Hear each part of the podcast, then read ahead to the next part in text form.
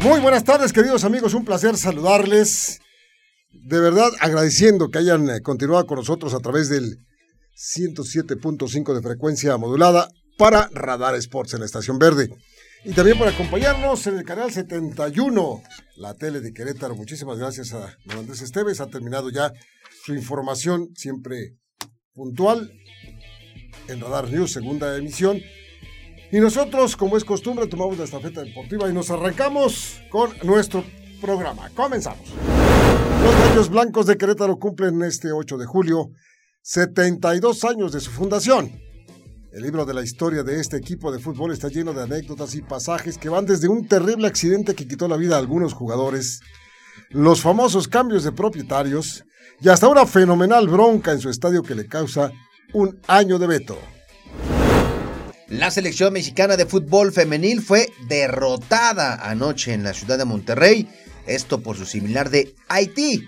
Tres goles por cero el marcador y con ello estar prácticamente fuera de posibilidades de alcanzar el Campeonato del Mundo de Nueva Zelanda, Australia y, de paso, los Juegos Olímpicos de París 2024, un fracaso más del fútbol profesional de México. Sergio Pérez fue sancionado por autoridades del Gran Premio de Austria y luego de concluir en la cuarta posición de las calificaciones de este viernes, se le bajó hasta la décima tercera posición para la calificación de mañana sábado que se va a realizar en la modalidad de sprint. Esta es la décimo primera carrera del serial de la Fórmula 1.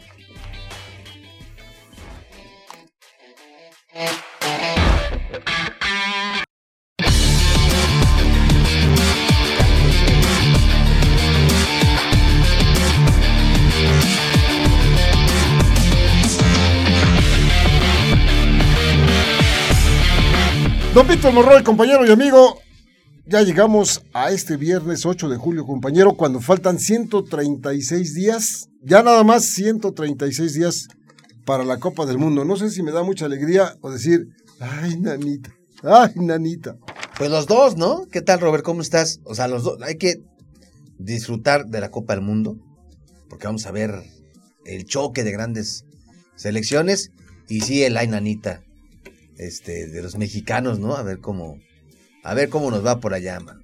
Yo no recuerdo, y mire usted que ya tengo algunos años en la colonia, jamás haber visto tanto fracaso tan consecutivo, tan frecuente, tan ridículo como lo está haciendo la administración de la Federación Mexicana de Fútbol con las elecciones nacionales. No lo recuerdo. Sí he visto caer a la selección mexicana de fútbol en mundiales de manera dolorosa. He visto eh, la impotencia que, nos causa a todos el, que, el equipo mexicano de fútbol, con este fútbol que a través de los años se ha fortalecido eh, en el gusto de, de, todos los que habitamos en este país, por muchas razones. Una de ellas es la enorme penetración de medios, su enorme cantidad de dinero que ha desplazado a otros deportes triunfadores en México, como han sido el béisbol, por ejemplo, y como ha sido el boxeo y como ha sido otros tantos, muchos otros tantos. Y el fútbol se puso, se colocó en la primera posición de gusto del, público mexicano, pero en contraparte, dando tumbos lastimosamente en esta época, dando tumbos, pero, pero de una tras otra. Ya, ya van varias, o sea, lo más reciente en menos de 15 días, dos equipos mexicanos, fracasos rotundos con la puerta de las narices les dieron y no poder ir ninguna de las dos selecciones, ni a Juegos Olímpicos, donde se ha sido eh, medallista olímpico de manera reciente, así en los años recientes, y tampoco los campeonatos mundiales de la especialidad. Leía esta mañana, muy temprano, como es un hábito, meterme a leer los comentarios, mucha gente pide la renuncia inmediata de los de pantalón largo, entre otros John de Luisa y Gerardo Torrado. Así, tajante yo no podría dimensionar en este momento desde este micrófono si esto sería eh, justo o un ajuste de cuentas, ¿no? Pero la realidad, la realidad es tan pesada, tan clara, tan nítida, que nos está indicando que esto está de cabeza y lo primero que se tendría que hacer, y estoy de acuerdo con un comentario que hizo Gerardo Sosa Pichardo en su cuenta de Twitter, Gerardo Sosa Pichardo es mi hijo, dijo, lo primero que se tiene que hacer para esta ridiculez es reconocer que están los problemas muy graves, porque si no lo reconocen ellos mismos, y hablo no solamente de los de pantalón largo, Vic, hablo de los dueños, si no reconocen de manera inmediata el ridículo que está haciendo el fútbol mexicano a nivel internacional en México, porque si tú me dijeras, lo de ayer de las niñas perdieron en Timbuktu el torneo, en un torneo de condiciones difíciles. No, señor. Las llevaron a jugar a un estadio mundialista. Y después cuando lees las declaraciones de la técnica Mónica Vergara, pues este, te preguntas muchas cosas, ¿no? Ella dice que pues no, no, no le causa mucha mella porque ella sabe que este proceso es para 2027. O sea, ¿a, qué, qué? Como para qué estamos leyendo y para qué estamos hechos en, este tipo de presentaciones del fútbol mexicano. No lo entiendo.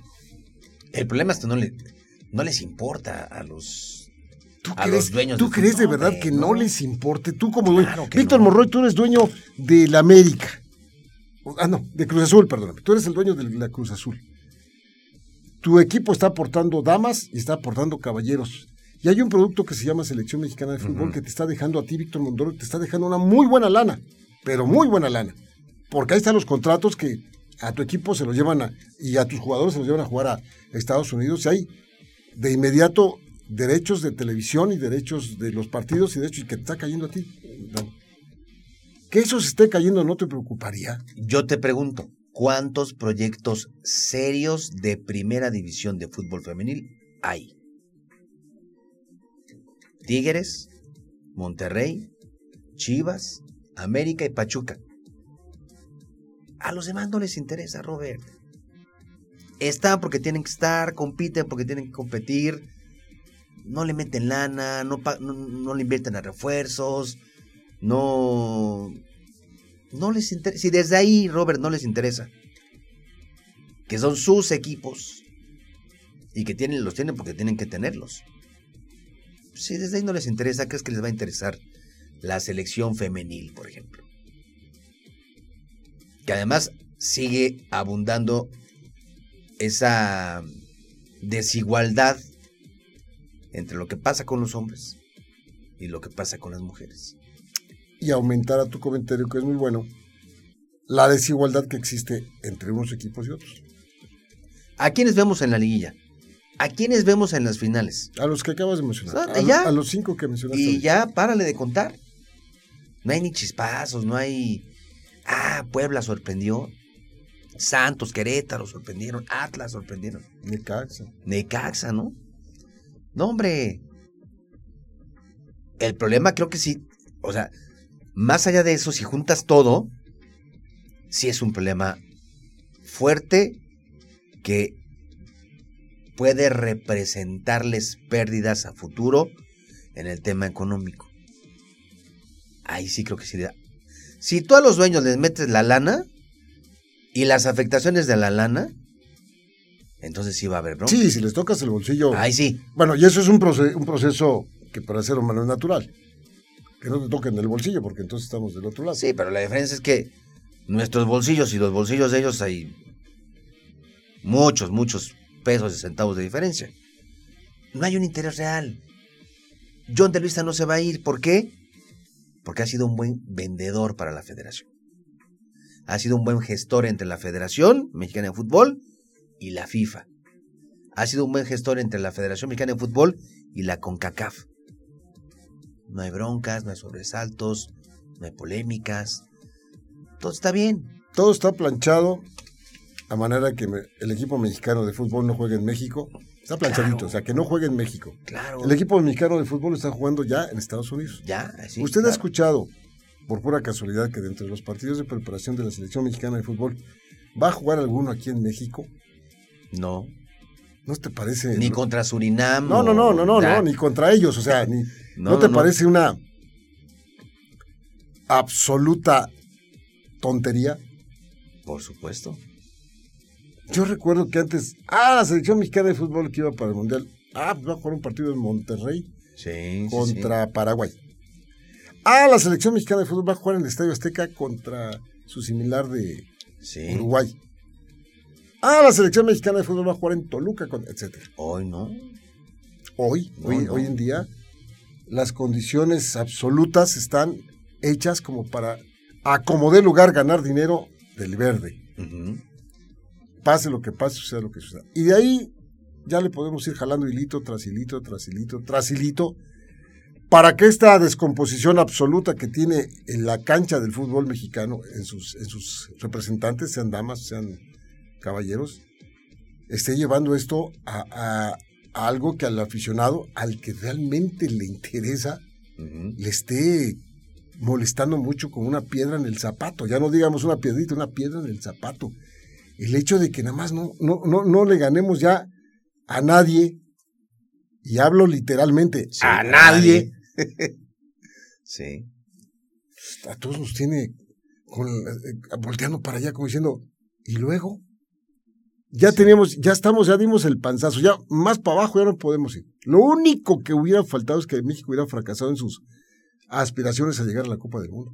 Es lo único que faltaba para, para tener toda la baraja completita de fracasos. Ah, pero lo que más me llama la atención es que ahora sí, cuando uno pensaría que vi- vendrían los movimientos importantes en el seno del fútbol mexicano, en, en el núcleo del fútbol mexicano, en las pomposas instalaciones que tienen en Toluca,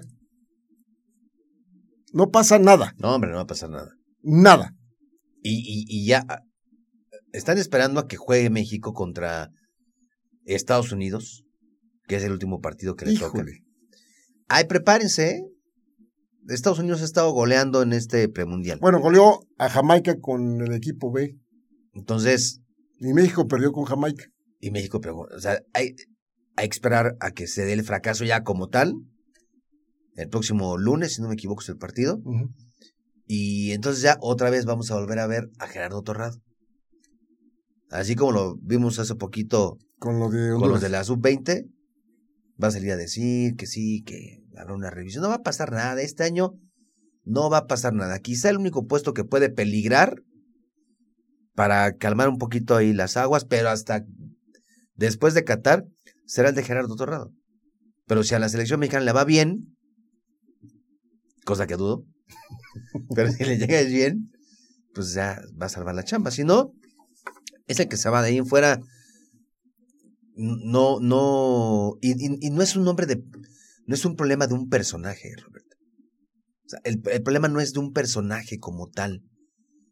El problema es de todo lo que se está haciendo Sí, de todo- la primera división para abajo. sí, de toda la estructura. Ajá, de lo De que se hace y lo que no se hace. sí. Ese es el gran problema. sí, sí, sí. Por ya eso es ya que- vio, es que, a ver, ¿qué más podemos decir? En- en- que son unas realidades. Los partidos América-Guadalajara van y se juegan en Estados Unidos.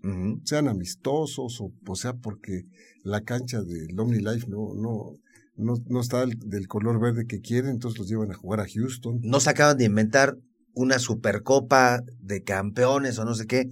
Atlas Cruz Azul. ¿Y dónde fue? Sí, se jugó un, en, en- en Estados Unidos. Es decir, se entiende que, que todo, todo esto pues eh, está acomodado para seguir ganando, como decíamos un rato, billetes verdes. Al costo que sea, ¿eh? Al costo que sea. al costo que sea. Porque mientras aquí en México las empresas están, o los equipos de fútbol, cada vez inclusive vendiendo su imagen de lo que nos toca ver del fútbol mexicano en las aplicaciones, en los streamings, y al aficionado le va a costar, Es correcto. le va a costar en, la- en el bolsillo. Si usted quiere ver a su equipo, le va a costar, no a Querétaro, todavía no está el caso de Querétaro. Pero si usted quiere ver a, a los otros equipos, le va a costar dinero, porque ahora ya los partidos van a estar en streaming. Es decir, está cambiando todo de, de manera tan radical que se busca más dinero y más dinero. Y mientras el dinero esté del otro lado de la frontera, pues allá van a ser los juegos. Entonces, dejemos de llamarle la Liga MX, ¿no? Vamos a Sí. llamarle la, la Liga USA X. Sí. Sí, o sea, al final ya, están unificando lo que tanto han anunciado, ¿no? Que quieren unificar. Bueno, no va a haber este un torneo MLS contra Liga MX. el próximo año, si no me equivoco. y, donde la MLS va a seguir demostrando pues sí. que ya hay superioridad, que ya los equipos de aquí ya desde hace mucho tiempo perdieron esa esencia de que era el fútbol mexicano. Y gracias a esta generación de gente de pantalón largo, gracias a los que globalizando el fútbol fueron a, a, vender el fútbol mexicano a todos lados, menos en México, y que la gente tuvo que acostumbrarse a ver los partidos de sus equipos importantes, no en México, y los partidos que son acá, pues los tienes que pagar por, por ver. En fin, es el nuevo, el nuevo fútbol que estamos viviendo desafortunadamente. El fracaso de ayer, el fracaso de ayer, el fracaso de anoche, terrible. No puntualizo más porque las niñas no tienen ningún, no. ninguna culpa de, de esto que está todavía muy en pañales para que pudiéramos presentar un equipo competitivo. Ayer cuando vimos el partido de fútbol era muy doloroso ver que caían los goles y no había respuesta, ni la hubo. Y había nombres de algunas jugadoras internacionales. Alguna de nuestras jugadoras estaba, está contratada para el Real Madrid, es decir, la goleadora de las Chivas, la campeona de las Chivas, la, la, gran goleadora de las Chivas, la gran, pues sí, la gran, la gran, pero no hay todavía una estructura adecuada como para poder pensar que México tiene ya equipos competitivos que busquen estar en Copas del Mundo. Ya Jamaica nos puso en nuestro lugar, ya Haití reconfirmó esta situación y Estados Unidos va a jugar yo creo que con el tercer equipo para que más o menos el, partido no se haga tan disparejo, porque si necesitara Estados Unidos sacar un punto de ese partido, no les íbamos a ver. Y el polvo y es una realidad, no, no, no quiero ser demasiado ni amargado ni mucho menos, pero, pero sí es, sí es molesto para que la realidad, el golpe de realidad que les acaba de dar los resultados a la gente de la Federación Mexicana de Fútbol, los debe de tener humildemente pensando en qué es lo que está pasando. Y si no lo están haciendo, los resultados, las críticas y la contraola que puede venir en este tipo de situaciones va a ser muy grave. Porque a todos nos pueden eh, decir misa, pero no siempre. Sí, todos la, gente podrás creer una situación, pero no siempre. Sí, no. Y la verdad es que eso es una tristeza terrible. Vamos a ir a la pausa, porque ya dar de este tipo de notas, pues la verdad es que ya mejor, ahorita vamos a platicar de cosas más bonitas, la verdad. Como por ejemplo que nos volvieron a eliminar. No, ya de ese tipo de cosas ya no, ya no, no, no, se los prometo. Antes de irnos a la pausa, quiero platicarles, o queremos platicarles, que aquí en Radar 107.5 te transportamos al corregidora para que vivas los partidos de Gallos Blancos como si estuvieras ahí no te pierdas el encuentro en casa entre los Gallos Blancos contra los Rayos del Necaxa. Sintonízanos este domingo 10 de julio a partir de las 4 de la tarde con 45 minutos y escucha el minuto a minuto de este enfrentamiento de la mano de nuestros expertos de Radar Sports. Sigue la transmisión, ya sabes dónde, en la estación verde, el 107.5 de tu radio. Y siéntete muy gallo, recuérdalo aquí, siempre gallos.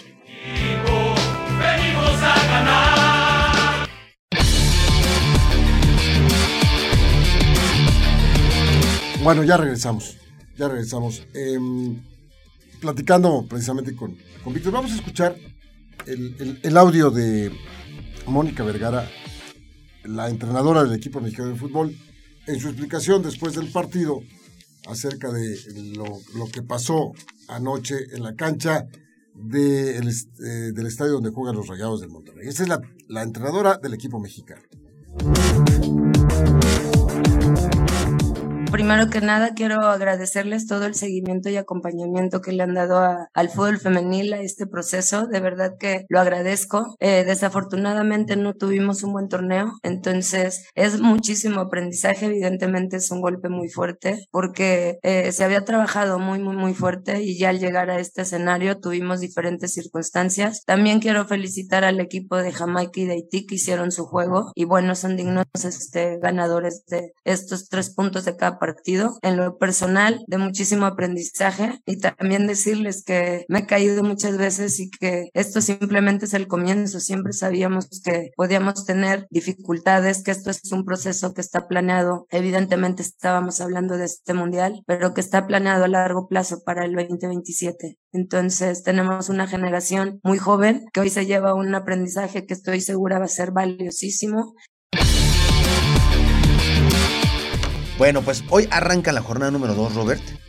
Tres partidos para esta tarde-noche a las 7 Mazatlán en contra de los Tigres, que van por sus este, primeros puntos. Puebla en contra de Santos, buen partido este, los dos ganaron por abultados marcadores en la jornada anterior. Santos le ganó 4-3 a Monterrey y Puebla ganó 4-2 a Mazatlán. Vamos a ver si, si es realidad o fue, como dicen en mi rancho, llamarada de petate. 9-5 Puebla Santos y a las 9-5 también Tijuana en contra de los Bravos de Juárez, los partidos de este viernes. Mañana sábado, tres, eh, cuatro partidos. Mañana sábado a las 7 eh, de la noche hay dos juegos. Chivas contra Atlético de San Luis y León contra Pumas. 7 de la noche con 5 minutos. Y luego a las 9 de la noche con 5 minutos, dos partidos más. Cruz Azul contra Pachuca y Monterrey contra América. Dos partidos entonces a las 7 y dos partidos a las 9. El día domingo, dos partidos solamente. Al mediodía Toluca en contra de los rojinegros del Atlas y el eh, Querétaro en contra de Necaxa a las 5 de la tarde desde el Estadio Corregidora en su primer partido de local, en donde los gallos pues van por sus primeros tres puntos también como local. Necaxa también urgido de ganar, ya que perdió en la primera jornada. Va a ser un buen duelo, también con el regreso de Jaime Lozano a Querétaro, ¿no? Ahora sí, como técnico de. Un técnico reconocido, por supuesto, aquí en Querétaro, tuvo trabajo acá me llamó la atención una noticia que decía, como no tiene trabajo, el, la Chofis López, ¿te acuerdas de, este jugador? Claro, claro. Que, jugó para Chivas y luego se fue al Airquakes de la MLS. Que ya eh, lo regresaron. Y ya lo regresaron, pero no entra en planes de las Chivas Rayadas del Guadalajara, entonces hablaba que probablemente el equipo de Querétaro se eh, quisiera quedar con este equipo. Es un rumor simplemente, no, no, lo, no lo podemos eh, corroborar, ya sea usted entre otras cosas, porque pues es muy difícil comunicarse con la gente de, del equipo de Gallos Blancos. Eh, no se puede corroborar esta, esta, esta situación. Bueno, ahí está. También, mañana, mañana sábado se juega la gran final de las damas en Wimbledon. Mañana van a jugar por primera vez gente que pues no es muy conocida dentro de esos niveles, como es el caso de Ons Jaber, una tunecina que llega a la gran final para enfrentar a Yelena Rivaquina. Yelena Rivaquina es rusa. Usted dirá, ¿por qué está jugando? Si Wimbledon dijo que no, no, pero ella se cambió de nacionalidad para poder jugar Wimbledon. Ella se hizo de Kazajstán. Así es. Es kazaja ella. Entonces, por eso van a jugar la gran final. Eso es mañana. Y el domingo, después de que Novak Djokovic se deshizo en eh, cuatro sets, 2-6, 6-3, 6-2 y 6-4, de el británico Cameron Norrie, va a enfrentar Novak Djokovic a Nick Kyrgios. Y mire usted, van a salir chispas de este partido en todos los sentidos. No hay una buena relación entre el serbio y el australiano. No la hay. Ya varias veces se han dicho, se han contrapunteado, se han aventado pelotazos, se han dicho cosas, etcétera. Y ahora, pues esto va a ser el domingo. A mí me parece que si Kyrgios se dedicara a jugar al tenis y, no fuera, como dice Tsitsipas, un tipo alborotador, sería un gran partido de tenis porque tiene el tenis para poderlo hacer. Y no, eh, Novak Djokovic, bueno, usted lo sabe. Entonces, va a ser el domingo las dos finales, Pic. Sí, importante, sobre todo porque eh, Kyrgios llega a raíz de que Rafa Nadal este, decide ya no continuar en el, en el torneo. Y fíjate que por un momento en, el duelo de hoy, que además fue muy tempranito entre Djokovic y Cameron Norrie, este, de repente se encienden las alarmas en el primer parcial, empieza perdiendo Novak Djokovic, pero al final pues la experiencia, el colmillo terminaron eh, dejando al, eh, al ex número uno del mundo como un amplio este, jugador muy superior al británico y ahora bueno pues se van a medir en lo que va a ser su tercera gran eh, encuentro y digamos que de los tres, contando este, los dos anteriores los ha ganado Nick Kyrgios. En Acapulco en el 2017 le gana a Djokovic. Después en un Indian Wells también le gana a Djokovic en instancias ya definitorias. Pero vamos a ver si ahora se logra dar otro tercer este, triunfo de, de Nick Kyrgios o si finalmente Novak Djokovic pues saca la casta y termina quedándose con el, el emblemático Wimbledon. Vamos a ver si porque hay una motivación extra para Novak Djokovic de ganar este partido. Va a ganar su Gran Slam número 21. El número 21 que lo va a acercar a uno nada más de Rafael Nadal, que hasta el momento marcha en solitario como el máximo ganador de torneos de Gran Slam con 22 a través de toda la historia. Tiene 22. Djokovic tiene 20. Federer tiene 20 también. Sí. Pero ya sabemos que, Federer ya está que- que su majestad está Sí. pues ya muy, muy, muy lastimado, está prácticamente retirado del tenis, aunque no es oficial, ya su regreso será para, para aplaudirle mucho y, y- y- y nada más. Pero esta motivación me parece que va a obligar sí. a Djokovic a, a jugar concentrado, porque si cae en el juego de Kyrgios, si cae en el juego de Kyrgios, entonces estará pasándose de la otra banqueta. Le va a dar la oportunidad otra vez a Kyrgios Sí. de distraerlo, de ganarle, de sacarlo de sus cabales y ganarle el partido porque es una táctica que utiliza este australiano tan particular. Eso es en cuanto al tenis. Oye, an- antes de pasar a- al siguiente tema, Robert, nada más decirle rapidísimo a la gente. Tenemos cinco eh, pases, ¿son dobles, Mau, o sencillos? Son sencillos, ¿verdad? Cinco sencillos. Este, para la lucha libre hoy. Ay, con eso hubiéramos empezado. Fíjate Sí. que sí tienes razón. No, ¿sabes qué? Que- No me acordé. Este, eh, aquí está rapidísimo el cartel. Va a ser en la unidad deportiva del Tintero. Va a ser el... Ah, mira, va a ser el, el- el 16 de julio. Sábado 16. ¿Los damos el lunes para hablar más del cartel o de una vez regalamos uno? No, bueno, si es hasta el 16, hasta el, hasta el otro fin de semana. Si es el 16, ¿verdad? Sí. Hoy podemos dar dos, dices. Hoy damos dos, órale, va. Me late, me late. Está bien. A Dos. ver, viene la AAA al auditorio de la Unidad Deportiva del Tintero. Están en, la lucha estelar Pagano, Joe Líder contra Cibernético y Charlie Manson. En la semifinal, Gremlin, Aerostar contra Hijo del Vikingo y Séptimo Dragón. Este.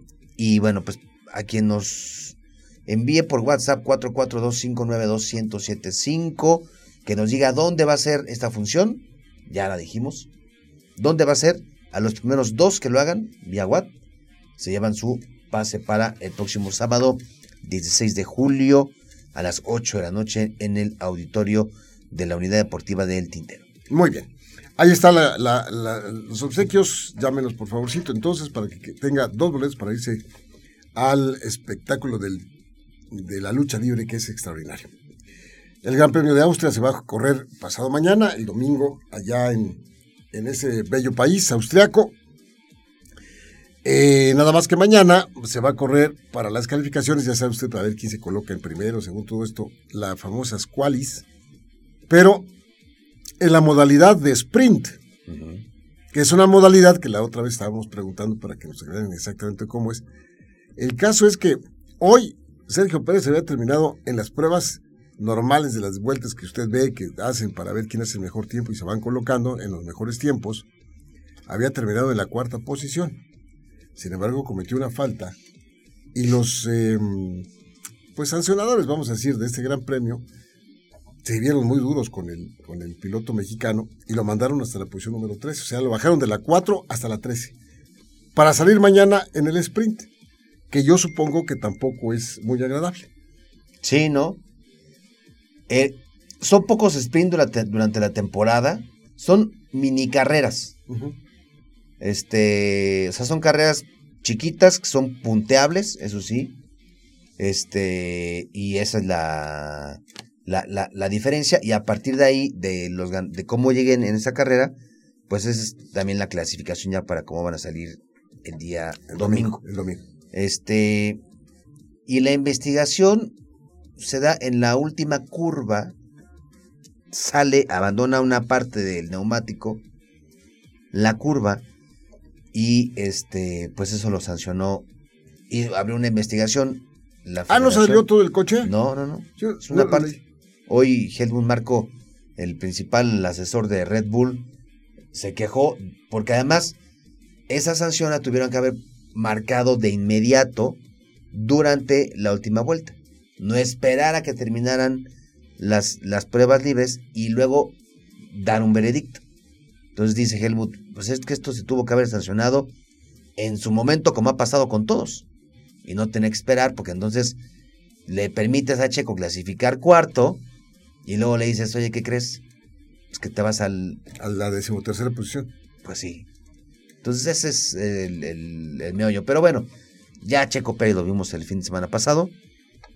Remontó 15 lugares. Y se subió al podio. Pues sí, pero pues imagínate eh, el tipo de carreras que está haciendo Checo Pérez. No solamente tienes que sortear el circuito a las mayores velocidades, sino tienes que ir sorteando a los otros 10, 13 que están adelante de ti, o 12, o no sé cuántos. Estás, en fin, lo sabe hacer muy bien el piloto mexicano. Eh, decirles a ustedes antes de retirarnos de los micrófonos, falleció un formidable cazatalentos del béisbol de las grandes ligas, descubridor de dos serpentineros mexicanos, entre otros, del mayor rango, como es el caso de Fernando Valenzuela y es el caso de Julio Urias. Falleció el oh, pues, famosísimo. pequeño, pequeño descubrimiento, ¿eh? Sí, qué descubrimiento, ¿verdad? Eh, Mike Brito, el famoso Mike Brito, aquel cubano que siempre, bueno, a mí me tocó conocerlo personalmente allá en el Parque Deportivo del Seguro Social de la capital de la República cuando trabajábamos en el béisbol. Me, me tocó conocerlo siempre con un puro como de unos 30 centímetros, un puro enorme, un sombrero muy curioso, muy cubano, y su pistola de radar. Él anduvo tras muchos peloteros de la Liga Mexicana de Béisbol y se fueron muchos con él los llevó a los equipos de grandes ligas, el gran Mike Brito. Un tipo afable, un tipo que disfrutó la vida, un tipo que hizo su trabajo y que por más de 45 años trabajó para la organización de los Dodgers de Los Ángeles. Más de 45 años estuvo buscando talentos para los Dodgers y ni más ni menos que le llevó a dos joyas pues, entre los que pongo como ejemplo. Fernando Valenzuela, que causó aquella Fernandomanía del año de 1981, extraordinario. Fernando Valenzuela estaba en aquel momento lanzando para los Leones de Yucatán, pero ya lo traía en la mira.